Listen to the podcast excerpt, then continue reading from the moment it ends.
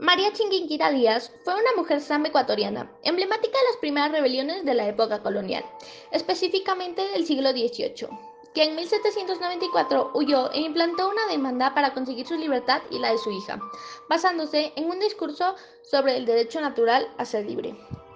En el fondo, los esclavos del archivo de la Historia Nacional de Quito, en uno de sus expedientes se recoge el juicio de María Chinguinquira Díaz, plantea a su amo, reclamando su libertad.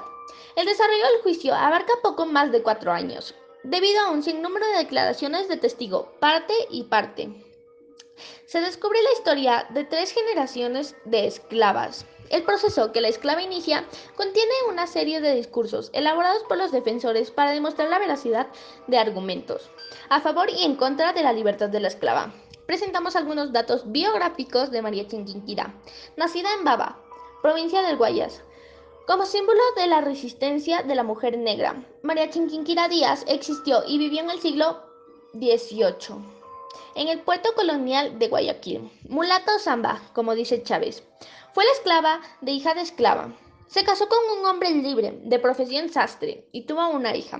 Fue por esa hija para que no corriera su misma suerte, porque en María Chinquinquira Díaz, al amparo de la legislación de ese entonces, decidió entablar una acción judicial contra su amo y para reclamar.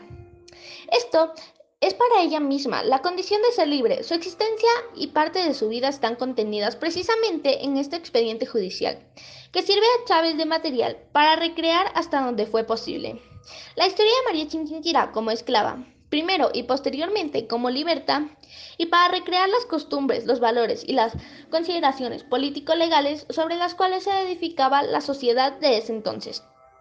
Pero sobre todo, ese expediente judicial, es decir, juicio o proceso, le sirve a la investigadora para a través de la lectura de los escritos legales, del texto, de las leyes que invocan unos y otros, de lo que dicen quienes actúan como testigos, de lo que afirma el amo, de lo que observa la esclava y los tejes y manejes de las oficinas judiciales. Intentar descubrir sobre las bases ideológicas se construían los patrones de los que en esos días era ser amo y ser esclavo.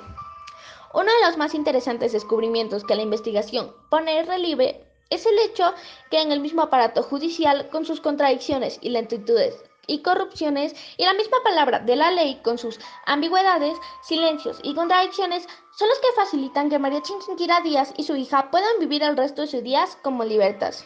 María Chinquinquira mueren sin que se haya dictado sentencia alguna a favor o en su contra.